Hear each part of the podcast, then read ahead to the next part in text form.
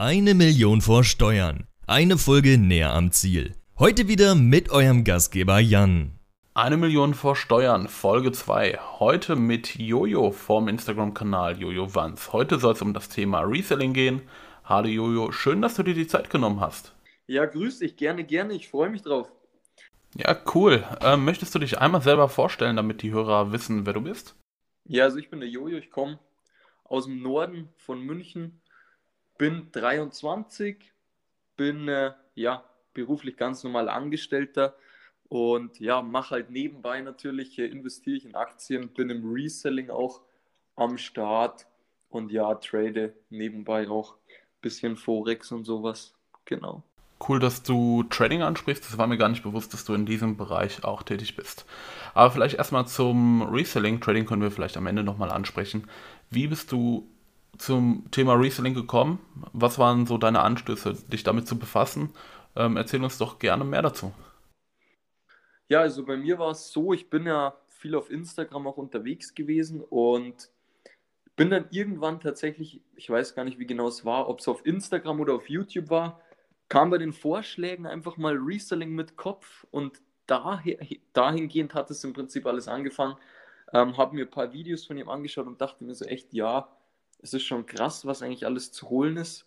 Und vor allem auch der Flohmarkt hat mich halt sehr interessiert, weil im Flohmarkt kannst du im Prinzip sehr hohe Renditen in Prozent jetzt, sage ich mal, erzielen. Und ja, das ist jetzt auch das, wo ich mehr oder weniger am meisten Augenmerk drauf gelegt habe, sage ich mal, oder was mir auch richtig Spaß macht, so am Flohmarkt entlang zu schlendern und da halt ja die guten Deals zu finden. Und ich denke, Riesling mit Kopf hat hier sehr, sehr gute Arbeit geleistet. Der treibt das Ganze auch sehr, sehr gut voran, gibt extrem viel Wissen weiter und ja, jetzt gibt es ja auch schon sehr, sehr viele, die das auch machen und ich denke aber, dass hier durchaus noch sehr, sehr großes Potenzial vorhanden ist. Schön, dass du diesen Community-Aspekt ansprichst. Das finde ich tatsächlich auch sehr spannend beim Thema Reselling. Ich muss ganz ehrlich zugeben, das erste Mal, dass ich mit Reselling in Berührung gekommen bin, war durch den amerikanischen YouTuber, ich weiß nicht, ob du den kennst, ähm, Gary Vee. Und dort habe ich immer relativ gerne seine, seine Flohmarktjagden oder seine Garagenjagden beobachtet. Aktiv habe ich das tatsächlich noch nie gemacht. Und mich würde mal interessieren, wie oft du das machst. Wie oft bist du auf dem Flohmarkt? Und ähm, ja, erzähl uns gerne doch mehr darüber. Also grundsätzlich sieht es jetzt so aus, kurz noch dazu, also Gary Vee kenne ich natürlich auch, der hat ja auch äh, in Amerika läuft es ja ein bisschen anders. Da klapperst du Garagen ab, mehr oder weniger, oder gehst halt raus. Ja, genau, genau. Das auch, finde ich, auch mega nice. Und er kennt sich halt da auch aus und er hat ja auch früh in jungen Jahren damit angefangen. Also das ist auch mega nice und da habe ich mir auch schon Videos von ihm angeschaut.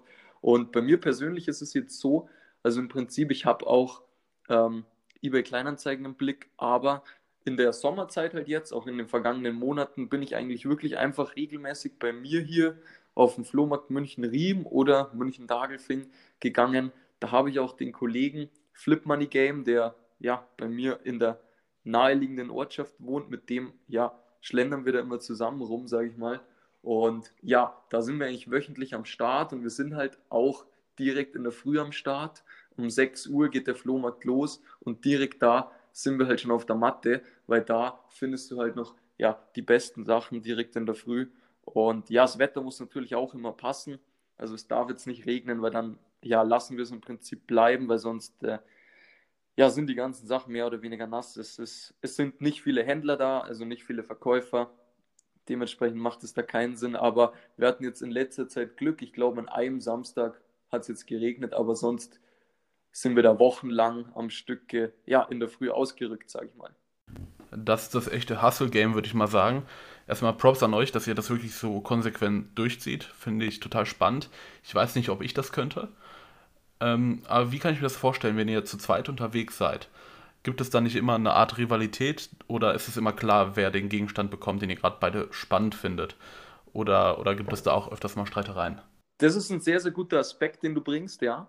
Ähm, es gibt tatsächlich bei uns gar keine Rivalität. Es ist jetzt auch so, dass auch ab und zu der Bart Bernd aus, äh, boah, ich, weiß nicht genau, wo er wohnt, aber der kommt da auch ab und zu her und hat halt schon eine längere Fahrzeit.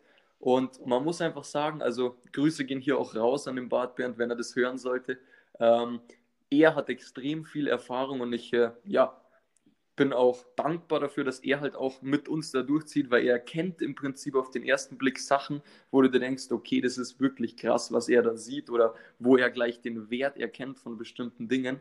Aber bei uns ist grundsätzlich auch der Grundsatz so, wenn du es jetzt zuerst gesehen hast, dann gehst du halt eigentlich auch direkt hin oder sagst zu den anderen, hey, schaut's mal da und dann wissen die schon, okay, das ist jetzt im Prinzip deins. Also wenn du es als erstes gesehen hast, ist es eigentlich deins und ansonsten kannst du dich halt sonst mal absprechen. Wie gesagt, der Bernd hat mir jetzt bei der letzten Tour was geschenkt, weil ich halt am Anfang noch nichts gefunden habe, weil noch nichts so genau zu mir gepasst hat, mehr oder weniger. Ähm, fand ich auch mega nice und so. Also man, man hilft sich da gegenseitig und also unter uns ist jetzt überhaupt keine Rivalität zu spüren und ich glaube auch eigentlich, dass da weniger ja, äh, von Rivalität zu spüren ist. Ja, das finde ich ziemlich gut, dass ihr da so kollegial miteinander umgeht. Ich denke, das ist ähm, wie in vielen Hobbys so, dass wenn man es lange genug betreibt, dass man da automatisch dann Freundschaften drin ähm, findet und man sehr gut mit den Menschen auskommt. Also das gefällt mir echt gut. Aber jetzt mal wieder zurück zu den Gegenständen. Ähm, wir haben jetzt öfter schon darüber gesprochen. Was sucht ihr genau? Was findest du persönlich spannend? Ich ähm, war schon öfters Gast bei deinen Livestreams auf Instagram und habe gesehen, dass ihr ähm, unter anderem oder dass du unter anderem äh, Plüschtiere oder Stofftiere vorstellst. Möchtest du mal sagen, worauf ihr achtet? Was ist wichtig? Und wenn ich jetzt eine Laie wäre, was würdest du mir raten, wenn ich mit dem Thema Reselling anfangen möchte? Ja, also ich habe Augen im Prinzip drei Dinge gelegt, sage ich mal, die am Anfang eigentlich immer gehen. Wie gesagt, ich bin jetzt auch noch nicht so ganz lange dabei. Ähm, das sind halt einmal, wie du schon gesagt hast, die Kuscheltiere, Plüschtiere, dann Gläser und ja, die dritte Sache sind Brettspiele, die gehen eigentlich immer, wenn du halt die bestimmten Brettspiele findest, die auch was wert sind. Es ist jetzt so, fangen wir dann einfach mal mit den Brettspielen an. Ähm, grundsätzlich, wenn du jetzt kompletter Laie bist, äh, dann gehst du halt eigentlich zu dem Stand hin, schaust mal, wie die Spiele heißen und so. Ähm, fragst eventuell gleich mal, wie, die, äh, wie viel er dafür haben möchte für das Spiel. Wenn er dann, sage ich mal, nur sehr wenig dafür haben möchte, kannst du es testweise ja sowieso mitnehmen, weil im Prinzip ähm, ja, kriegst du da das Geld sowieso wieder, wenn der jetzt sagt, er gibt dir das Brettspiel für zwei, drei Euro mehr oder weniger. Das bekommst du in der Regel immer wieder, wenn das jetzt ein gefragtes Brettspiel ist, wie beispielsweise ein Monopoly. Dann ist es natürlich immer ganz wichtig, was vielleicht oftmals vergessen wird, auch am Anfang, einfach den Verkäufer höflich zu fragen, äh, ja, wissen Sie denn, ob das vollständig ist? Dann würde dir eine Antwort geben, wie vertrauenswürdig die ist, bleibt dann dir selbst überlassen oder deiner eigenen Einschätzung. Und dann schaust du natürlich noch rein und schaust halt erstmal auf, die, auf den ersten Blick, ob da alles dabei ist, die Anleitung und sowas, äh, oder ob da halt was fehlen kann, ob was beschädigt ist. Ähm, genau, das sind so mal ein paar wichtige Dinge. Und ansonsten, wenn du jetzt halt nicht genau weißt, wie viel das Teil kostet, dann gehst, also wir haben es immer so gemacht, wir gehen halt ein bisschen weg und schauen halt dann grundsätzlich in eBay rein, für wie viel das Zeug schon verkauft worden ist, beispielsweise, das ich jetzt da gerade gesehen habe und habe halt dann eine ungefähre Vorstellung, für wie viel ich das mitnehmen kann und für wie viel ich es verkaufen kann. Und da ist halt aber auch für mich ist eigentlich schon der Höflichkeitsaspekt da, dass ich halt da wirklich ein bisschen abseits weggehe und es dann nachschaue und nicht direkt am Stand vor dem Verkäufer stehen bleibe und es dann danach schaue, weil das ein bisschen offensichtlich ist.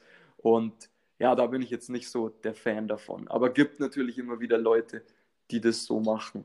Ich denke auch, dass wenn man die Preise jetzt am Stand vergleicht, es auch relativ schwer wird, die Preise danach noch zu verhandeln. Aber cool, dass du schon mal so Kriterien aufgestellt hast. Ich denke, das wird jedem Laien weiterhelfen, der sich da zumindest in diesem, in diesem Bereich weiterbilden möchte. Ähm, vielleicht fassen wir einmal zusammen, welche, welche Kriterien wirklich wichtig sind. Das wäre zum einen natürlich jetzt äh, der Zustand des Gutes. Nummer zwei wäre freundlich sein, um so eine bessere Verhandlungsbasis zu schaffen. Und ähm, ich denke, das ist auch sehr wichtig, dass man da ein bisschen koordiniert rangeht, weil ansonsten könnte man doch theoretisch äh, relativ viel Geld in diesem Bereich verlieren. Oder wie siehst du das? Ja, also das ist wieder so eine Sache, relativ viel Geld verlieren. Also ich persönlich werde. Es kommt natürlich äh, kurze, kurzer Einschub, es kommt dann natürlich auch immer auf, äh, auf das investierte genau. Kapital an. Also wenn wir jetzt von zwei, drei Euro sprechen, dann, dann kann man nun mal nicht viel Geld genau, verlieren. Das ist richtig. Also bei mir ist es aktuell sogar noch so, ich habe jetzt vielleicht, ich gebe jetzt eigentlich auf so einem Flohmarkt mal höchstens 50 Euro aus, weil ich halt wirklich äh, auf Nummer safe noch gehe und sage, okay, ich weiß genau die Dinge, ich weiß, wie viel die mir bringen und ich weiß, für wie viel ich die mitnehmen kann. Ähm, das ist jetzt beispielsweise, beispielsweise dann die nächste Nische mal bei Gläsern, ist es halt so, ähm, original verpackte Coca-Cola-Gläser von McDonalds, die halt da jedes Jahr erscheinen, die es zum Mac-Menü gibt oder wie auch immer, äh, die kann man eigentlich immer mitnehmen für einen Kurs von 50 Cent bis 1 Euro pro Stück. Ähm, also original verpackt Du kannst sie sogar auch noch gebraucht mitnehmen, wenn die sehr gut aussehen und wenn es halt bestimmte sind. Ähm, dann gehen halt auch, ja, bestimmte Gläser halt, ja, die schaust du, die kannst du halt dann auch im Internet nachschauen, gehst halt kurz abseits, beispielsweise Havana Club, Sky Wodka, P2 Gläser habe ich jetzt noch und ja, also Jack Daniels, lauter solche bekannten Marken halt einfach. Da gibt es halt natürlich auch Gläser davon und die kriegt man tatsächlich auch sehr, sehr günstig auf dem Flohmarkt. Es wird allerdings sehr schwer, wie ich jetzt seit ja, gestern selbst erfahren durfte, weil ich da extrem viele davon gekauft habe. Aber es lohnt, also für mich in meinen Augen lohnt sich auf jeden Fall. Ähm, der Bart Bernd hat dann mir auch den Tipp gegeben, klar, also du hast hier sicherlich eine sehr, sehr gute Marge und ja, das werde ich eben später auch noch in meinem Live-Video da ansprechen, was ich da so alles geholt habe. Ja, deine Live-Videos, die verfolge ich meistens auf Instagram, wenn ich mal ein bisschen Zeit habe. Ähm, und da bin ich auch immer gespannt, was du am Ende des Tages mit nach Hause gebracht hast. Ich frage mich jetzt, ob es, ähm, wie bei vielen Dingen, es schlauer ist, sich wirklich auf zwei, drei Nischen zu fokussieren. Du hast gerade angesprochen, Plüschtiere, Gläser, Brettspiele. Oder macht es eher Sinn, so eine Gemischtwarenstrategie zu fahren und äh, praktisch in jedem Bereich ein bisschen tätig zu sein? Also grundsätzlich kannst du dich ja, also Reselling mit Kopf sagt ja immer, du sollst deine Nische finden. Ähm, viele, viele machen es jetzt auch, die halt sämtliche Sachen kaufen. Ich würde jetzt, also tendenziell kaufe ich auch noch sämtliche Sachen. Wenn ich jetzt von irgendwas gar keine Ahnung habe, dann gehe ich halt wieder weg, schaue es kurz nach und dann weiß ich, ob ich das mitnehmen kann.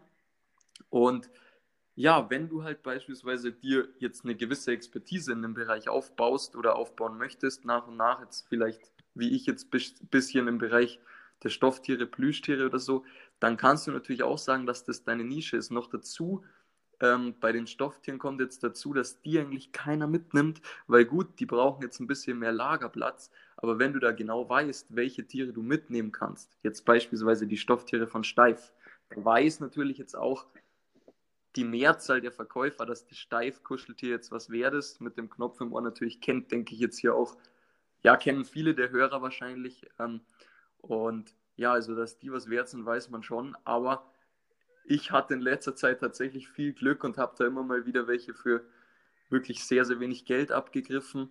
Und ja, dann gibt es auch noch ja, viele, viele andere Marken, beispielsweise Niki, wird ja auch jeder kennen. Ähm, da denke ich, kann man auch, wenn da das Plüschtier noch in sehr, sehr gutem Zustand ist, die eigentlich nicht liegen lassen. Und so bilde ich mich da halt auch jetzt aktuell noch weiter schau, immer mal wieder fällt dir halt irgendeine neue Marke da in den Schoß am Flohmarkt und du denkst dir, hm, ja, nimm ich sie mal mit, schau mal, was das bringen würde oder so. Ähm, aber Stofftiere, wie gesagt, da, da gibt es auf jeden Fall auch eine Menge Potenzial und es ist auch gar nicht so schwer, eventuell jetzt die zu reinigen. Da muss man natürlich auch immer ganz genau auf den Zustand schauen, ist auch klar. Zustand ist eigentlich das A und O. Äh, wenn ich jetzt sehe, okay, das ist noch im Top-Zustand, dann nehme ich das natürlich mit und zahle dann eventuell auch ein bisschen mehr. Ähm, und wenn das jetzt vielleicht Flecken hat, sage ich jetzt mal bei Stofftieren oder so, dann muss ich halt ein bisschen abschätzen können, okay, kann ich das reinigen oder nicht. Das macht halt dann auch die Erfahrung. Und ja, gut, ähm, da habe ich jetzt auch heute mal ein Experiment noch gestartet. Da kommt dann später auch die Auswertung. Da wurde tatsächlich mit, mit Filzstift, glaube ich, äh, auf das Kuscheltier was draufgeschrieben. Und das habe ich jetzt mal ja, gereinigt bzw. versucht zu reinigen und schaue dann mal später, wie das Endergebnis ist. Aber schön, dass du jetzt nochmal die Kuscheltiere ansprichst. Ähm, ich bin jetzt wieder in dieser Situation, in der ich mir vorstelle, ich als Laie schlender über einen Flohmarkt, sehe Kuscheltiere und du erzählst mir jetzt, dass man damit Geld verdienen kann. Ähm, ich denke, wenn man neun von zehn Leuten auf der Straße fragen würde, kann man mit Kuscheltieren vom Flohmarkt Geld verdienen, die meisten würden ganz klar Nein sagen. Ähm, du hast da die Insights, du kennst dich da besser aus, deswegen frage ich dich mal direkt, wie sehen, wie sehen denn die prozentualen Renditen aus, wenn wir ähm, jetzt Reselling mit Kuscheltieren betreiben, aber auch in den anderen Bereichen. Kannst du dazu was sagen? Also grundsätzlich kannst du da noch in zwei Nischen unterscheiden, Neuware und Gebrauchtware. Gebrauchtware wirst du immer eine viel mhm. höhere Marge bzw. Rendite erzielen können. Ähm, ja, du kannst teilweise das 20-fache von deinem Einkaufspreis holen. Das ist natürlich jetzt auch logisch, ähm, wenn du jetzt bedenkst, dass du vielleicht ein Kuscheltier für einen Euro bekommst und das verkaufst du halt für 20. Also das ist jetzt durchaus keine Seltenheit mehr oder weniger. Ähm, Kollege hat mir auch letztens einen Screenshot geschickt, der hatte da diesen Affen von unser Charlie, den hat er für 1 Euro, glaube ich, eingekauft und der ist halt für 50 Euro, dann hat er sich verkauft. Also das sind natürlich jetzt die, die glorreichen Beispiele, aber ich sag mal, im Schnitt liegst du hier ähm, ja bei einer Verfünffachung oder so, sage ich mal, wenn du jetzt einen Teil für 1 Euro einkaufst, dann kannst du es für 5 Euro verkaufen wieder. Also das ist da überhaupt keine Kunst mehr oder weniger, wenn du dich damit befasst. Und ja, wenn du das natürlich jetzt mit Aktien vergleichst, ist es utopisch, weil ähm, bis du jetzt eine Aktie verfünffacht, mehr oder weniger, das ist ja crazy, sage ich mal, aber ähm, ja, hier hast du halt natürlich viel geringere Beträge, weil du sagst ja jetzt nicht, okay, ich kaufe da jetzt was für 100 Euro und verkaufe das wieder für 500 Euro, sondern du hast halt immer nur die kleineren Sachen mehr oder weniger jetzt, vor allem bei Stofftieren, sage ich jetzt mal, wo du halt sagst, okay, ich kaufe das jetzt für 1, 2 Euro und verkaufst halt dann vielleicht für, ja, 20 bis 40, 50 Euro sowas. Diese Renditen hören sich natürlich im ersten Moment ziemlich gut an und prozentual sind dieses auch am Ende des Tages, wenn man dann mit 50 Euro auf den Flohmarkt geht und daraus 250 Euro macht, macht das natürlich sehr viel Spaß und es ist auch nicht wenig Geld. Und ähm, mit einer Verfünffachung könnte man im Aktienmarkt ähm, super zufrieden sein oder mehr als das sogar. Ähm, was, wo ich mir jetzt die Frage stelle, ist, kann man am Flohmarkt genauso viel Geld, ich sag mal, anlegen wie in Aktien, weil mit so einem durchschnittlichen Transaktionsvolumen von 500 oder 1000 Euro, ich denke, irgendwann wird es schwierig, dieses Kapital auch auf dem Flohmarkt zu nutzen. Oder wie siehst du das? Ja, okay. da muss ich jetzt tatsächlich auf äh, ja, den Bart Bernd eigentlich verweisen, der da wirklich äh, schon viel mehr Expertise mhm. hat. Und der hat wirklich, ich glaube, wir haben da, ja, er hat dann, glaube ich, kurz sein Geld noch gezählt nach dem Flohmarkt. Also ich weiß jetzt nicht, ob ich drüber sprechen darf, aber er hat auf jeden Fall schon ja, jetzt, also mit 500.000 Euro jetzt nicht vergleichbar, aber schon eine mhm. äh, ne, ne deutlich höhere Summe jetzt, als ich halt in der Regel am Flohmarkt ausgebe, ausgegeben. Aber er weiß halt auch ganz genau, was ihm was einbringen wird. Ähm, und dementsprechend denke ich schon, dass er hier tatsächlich schon diese, diese Renditen dann gut erzielen kann, beziehungsweise er halt auch weiß, wie er hier mit, sage ich mal, paar hundert Euro am Flohmarkt, wenn jetzt das ein guter Flohmarkt ist, da eine sehr, sehr geile Rendite erzielen kann. Also ja, da denke ich, äh, ist er halt schon sehr, sehr fortgeschritten und er kennt sich halt auch in verschiedensten Bereichen aus. Ich meine, ähm, er hat auch als Kind halt mit den ganzen Spielsachen gespielt und sowas und der, ja, also wie gesagt, denn in dieser Hinsicht eigentlich ein sehr, sehr großes Vorbild natürlich auch und wenn er dabei ist, da kannst du eigentlich immer was lernen. Das ist, das ist wirklich schon sehr, sehr geil.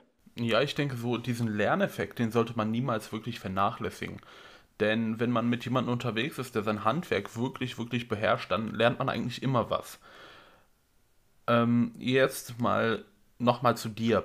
Wenn du jetzt zurückblickst auf deinen besten Tag im Reselling, ähm, natürlich nur, wenn du darüber reden möchtest. Wie viel Geld hast du da eingesetzt und ähm, wie viel hast du dann im Endeffekt dabei verdient? Ja, da können wir drüber sprechen. Ich glaube, bisher war das tatsächlich mein erster Flohmarkt, und es ist jetzt so, also aktuell habe ich ja noch sehr, sehr viele Artikel gelistet und die von den letzten Flohmärkten sind jetzt noch nicht verkauft.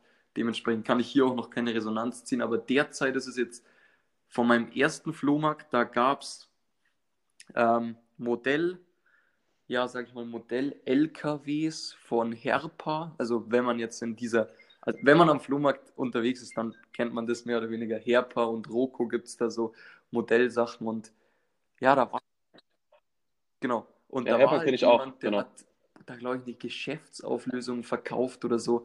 Und der hat mir da tatsächlich halt ein Stück, glaube ich, für einen Stückpreis von 4 bis 5 Euro mitgegeben. Und ich habe da halt, also ich kannte mich noch nicht aus.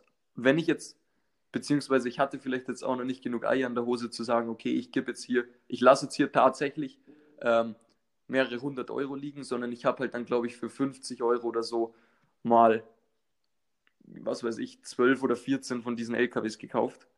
Ähm, und da war die Rendite sehr gut. Also da hatte ich halt, also ich hatte jetzt keine Verfünffachung, sondern ich hatte durchschnittlich, glaube ich, einen, einen Verkaufspreis von diesen LKWs für 20 Euro plus Versand halt noch. Also eine Vervierfachung jetzt des Einkaufspreises, sage ich mal. Und das war halt so, sage ich mal, einer der besten Funde bis jetzt mehr oder weniger, ähm, weil halt auch, äh, weil es halt auch mehrere waren. Also weil ich jetzt auch direkt 12, 14, ich weiß nicht mehr genau, wie viele Stück es waren, aber ich hätte halt auch viel, viel mehr mitnehmen können. Beißt man sich natürlich im Nachhinein in den Arsch. Aber es ist halt immer so eine Abwägungssache, weil natürlich willst du damit Rendite machen. Andererseits war das halt ganz am Anfang und ich war mir halt überhaupt noch nicht sicher, okay, verkauft sich das jetzt trotzdem und aber wie gesagt, also da kann man halt schon bei eBay bei verkaufte Artikel nachschauen und das verkauft sich dann in der Regel auch und ja, da, da war halt so ein Spielspalt im Prinzip. Ob, ja, ich jetzt, ob ich jetzt Risiko gehe oder halt nicht, äh, ja, kennt man oder kennt vielleicht der ein oder andere auch. Ja, das ist mega cool, dass du da direkt am Anfang so viel Glück hattest. Aber ich denke, das ist auch so ein bisschen so ein Glückaspekt, denke ich mal. Denn ähm, wie oft hast du jetzt so eine Geschäftsauflösung, wo der, wo der Eigentümer seine Sachen dann so günstig abgeben möchte? Ähm, jetzt nochmal vielleicht eine andere Sache, auf die ich zu sprechen kommen möchte. Zeitaufwand. Ähm, wie sieht das bei dir aus mit Einlagern, Einstellen von Sachen? Wie ist das jetzt grundsätzlich, wenn du, äh, so, wenn äh, jetzt Sonntag dein Flohmarkttag ist? Grundsätzlich ist Samstag der Flohmarkttag bei uns immer, ja, das ist, also, es ist auch unterschiedlich. Ich glaube, in, in, im Norden oben oder in der nördlichen Hälfte Deutschlands, glaube ich, ist das echt immer am Sonntag. Bei uns ist es tatsächlich immer am Samstag oder sogar Freitag, aber wir gehen halt immer Samstag. Bei mir ist es dann so, wir gehen halt wirklich strikt von, ja, in der Früh von sechs und, ge also gestern waren wir jetzt längstens, da waren wir, glaube ich, um bis 11 Uhr unterwegs, aber sonst sind wir meistens bis 10 Uhr, 10.30 Uhr da unterwegs. Ähm, danach erstelle ich halt mehr oder weniger meinen Eigenbeleg da vom Einkauf und dann lege ich das Zeug erstmal zur Seite. Also da habe ich jetzt halt mal den Zeitaufwand vom Flohmarktgang, sage ich jetzt mal, von meinen vier, vier Stunden. Ähm, ja, und danach geht es halt noch ans Einstellen, Bilder machen, eventuell Reinigen der Sachen natürlich und ja, also ich kann dir jetzt keinen genauen Zeitaufwand geben. Ich würde jetzt schon sagen, dass in der Woche 10 bis 15 Stunden sind.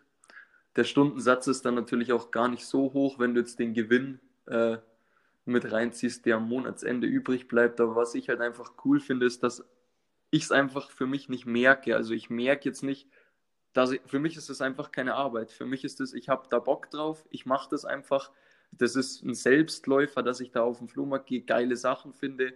Ähm, gutes Einstellen ist jetzt vielleicht nicht jedermanns Sache. Mich regt es derzeit jetzt noch nicht auf. Ähm, von vielen anderen höre ich immer, ah, einstellen, da habe ich keine Lust. Also mir geht es aktuell jetzt noch nicht so, vielleicht kommt es noch. Aber ja, also mir macht es einfach Spaß, mehr oder weniger. Ich habe da Bock drauf und deswegen sehe ich das auch gar nicht als irgendwie unangenehme Tätigkeit oder sonstiges, wie es ja jetzt vielleicht der ein oder andere mit seiner normalen Arbeit sieht oder doch vielleicht auch mehrere Leute mit der normalen Arbeit sehen. Aber dementsprechend, ja, sage ich mal, ist mir der Zeitaufwand relativ egal. Man, man kommt wahrscheinlich auch auf einen relativ, also so wie ich das Ganze handhabe, weil ich schaue halt schon, dass ich eigentlich alles perfekt mache und so, komme ich jetzt vielleicht auch auf einen relativ schlechten Stundensatz. Aber wie gesagt, für mich ist es überhaupt keine Arbeit. Ich habe mega Spaß dran und dementsprechend mache ich das auch. Und das Geld, was dann dabei rauskommt, fließt rückwirkend sowieso dann in Aktien. Und ja, das ist der Plan, damit halt einfach äh, langfristig an den Vermögensaufbau zu denken. Ja, ich glaube, wir sprechen hier auch eher von so einem Hobbyaspekt als ähm, von wirklich einem Mittel zur nachhaltigen Geldvermehrung. Das ist, glaube ich, ähnlich wie bei meiner Instagram-Seite. Ich achte hier nicht wirklich darauf, ob ich Geld verdiene oder auch hier im Podcast. Ich meine, ähm, der, der, der, Geldverdienst, der kommt irgendwann nebenbei, wenn man seine Sache meistert und äh, wirklich Mehrwert bietet. Aber ich glaube, eigentlich ähm, ist diese Geldan oder diese Geldanhäufung nicht an erster Stelle. Ich denke, das ist eher das Hobby. Ähm, aber schön, dass du Aktien ansprichst. Wie ist das denn jetzt äh, mit deinem Gewinn? legst du die wirklich alle strikt in dein Depot oder splittest du das oder wie machst du das? Also ich, ähm, ich werde es so machen, also ich habe halt, ich mache halt meine Einnahmenüberschussrechnung am Ende dieses Jahres dann. Habe jetzt auch, äh, hm?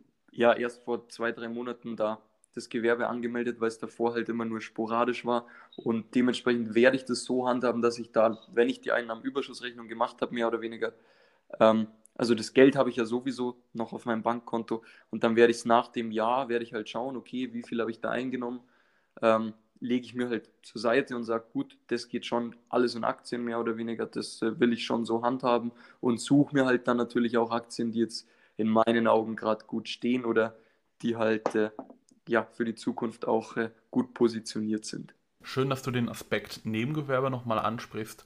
Ähm, ich mache das bei mir selber so, dass wenn ich Geld mit meinem Gewerbe einnehme, dass ich das meistens sofort auf mein Verrechnungskonto überweise, sodass ich das möglichst schnell anlegen kann ähm, oder halt ausgebe, um mein Gewerbe zu erweitern. Wenn wir jetzt ähm, über den Podcast sprechen, dann ähm, fällt mir da natürlich jetzt mein Podcast-Mikrofon ein.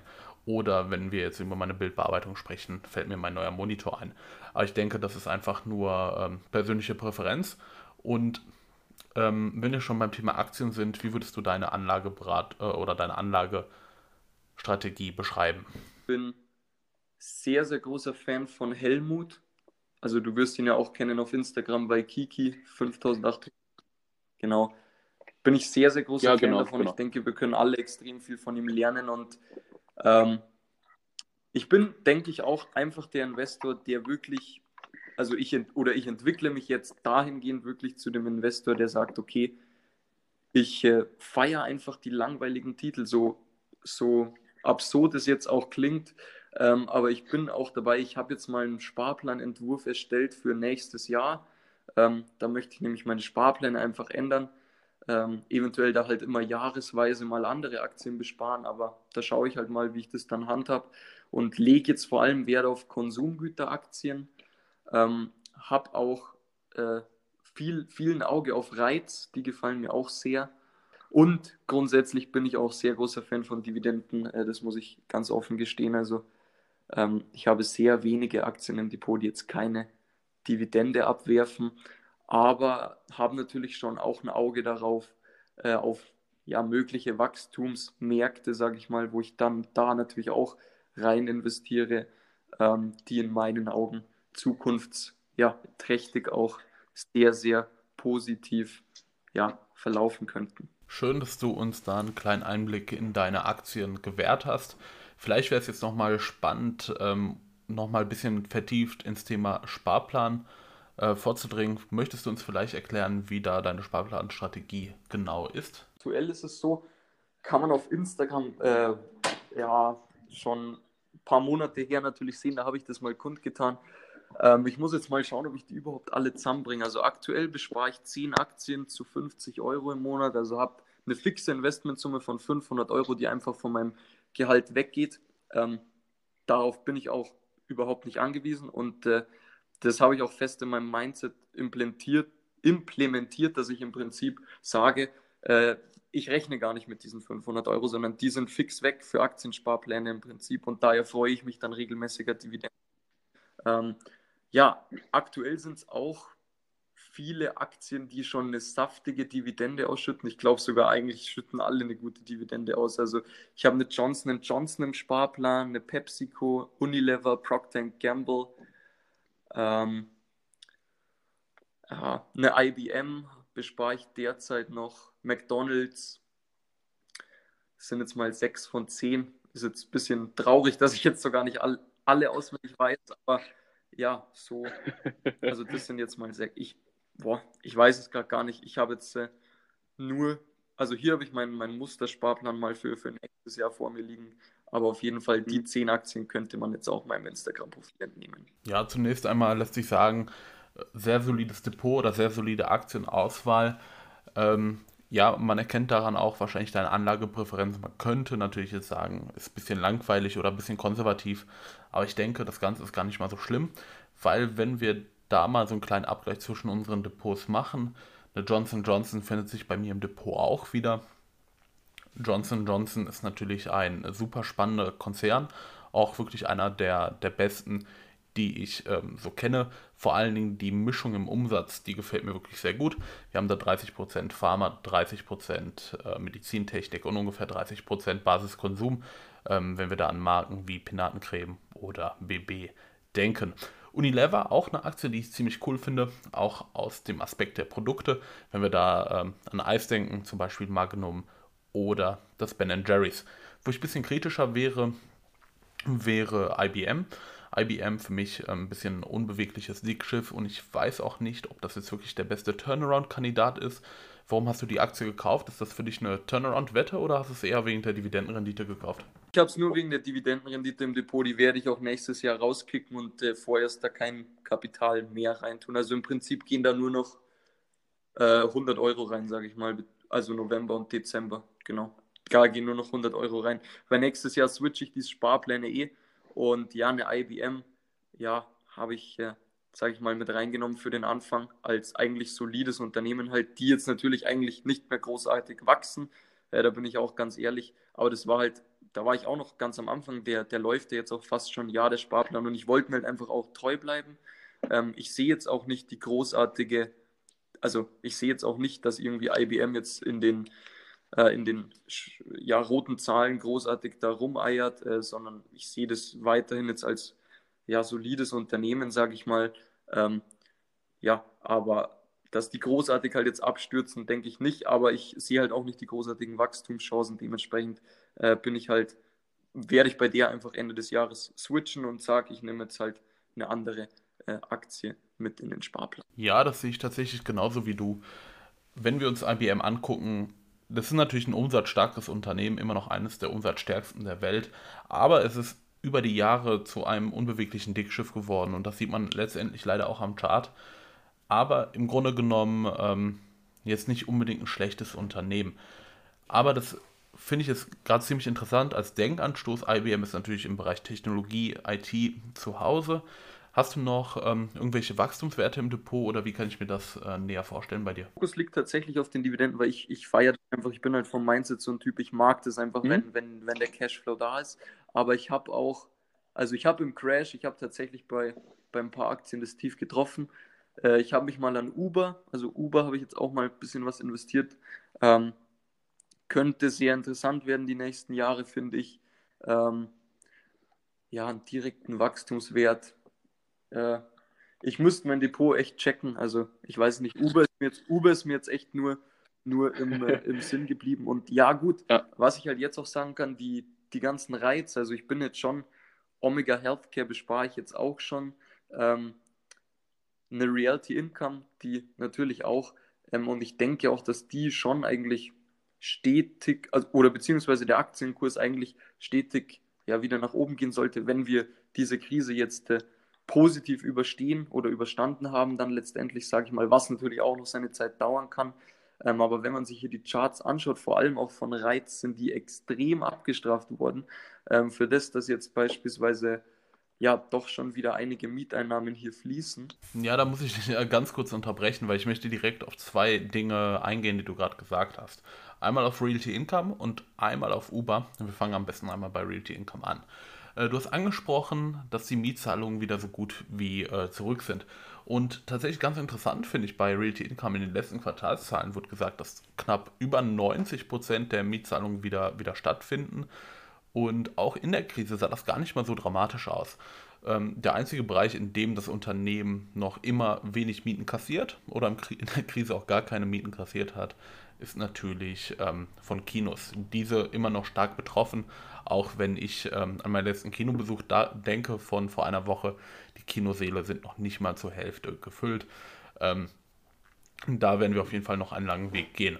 Zu Uber ganz kurz, Geschäftsmodell total cool. Ähm, Problem bei Uber, ich weiß nicht, wann das Ganze profitabel wird, aber wenn wir nochmal über das äh, Unternehmensmodell quatschen, bei mir im Ruhrgebiet oder bei mir in Essen, da komme ich her, leider noch ein ähm, bisschen, äh, bisschen wenig Angebote. Ich weiß gar nicht, ob wir Uber generell haben, aber im Urlaub immer öfters probiert und wirklich sehr, sehr begeistert. Aber nochmal, ähm, ich glaube, die ganze Sache steht und fällt mit der Profitabilität. Wie du schon sagst, wann das Ganze profitabel wird, ist halt auch die große Frage. Und ja, dementsprechend habe ich halt da jetzt auch nur einen kleinen Betrag drin, aber wie gesagt, man will halt einfach dabei sein. Ich, ja, ich bin positiv gestimmt, ganz einfach, ähm, sage ich mal, bei der Aktie und werde mich natürlich auch in Zukunft immer mehr äh, ja, mit äh, ja, Technologieaktien, sage ich mal, auch natürlich beschäftigen. Ähm, wobei man auch sagen kann, dass ich da auch natürlich Helmuts Meinung bin. Ähm, es nimmt halt tatsächlich sehr, sehr große Überhand, wie ich finde, derzeit, sage ich mal. Gut, eine Apple ist in letzter Zeit auch wieder ein bisschen runtergekommen, so wie jetzt äh, ja auch eine Tesla beispielsweise. Und äh, ja, die sind halt fernab von jeder ähm, Fundamentalanalyse mehr oder weniger. Und ja, da sieht man natürlich, also ich bin ja auch im Trading äh, tätig, da sieht man natürlich, dass die Fundamentalanalyse äh, manchmal auch äh, einfach nicht zutrifft, sondern eben auch technische Analyse. Für jeden Fundamental, Fundamentalanalysten, der will das natürlich nicht gerne hören, aber ich sehe das halt immer von, von, von beiderlei Seiten ganz einfach, weil muss aber auch sagen, ich trenne das strukturell, also ich trenne das strikt, äh, mein Trading mit meinem äh, ja, langfristigen Aktien. Ja, ich glaube, langfristig wird auch kein Weg dran vorbeiführen.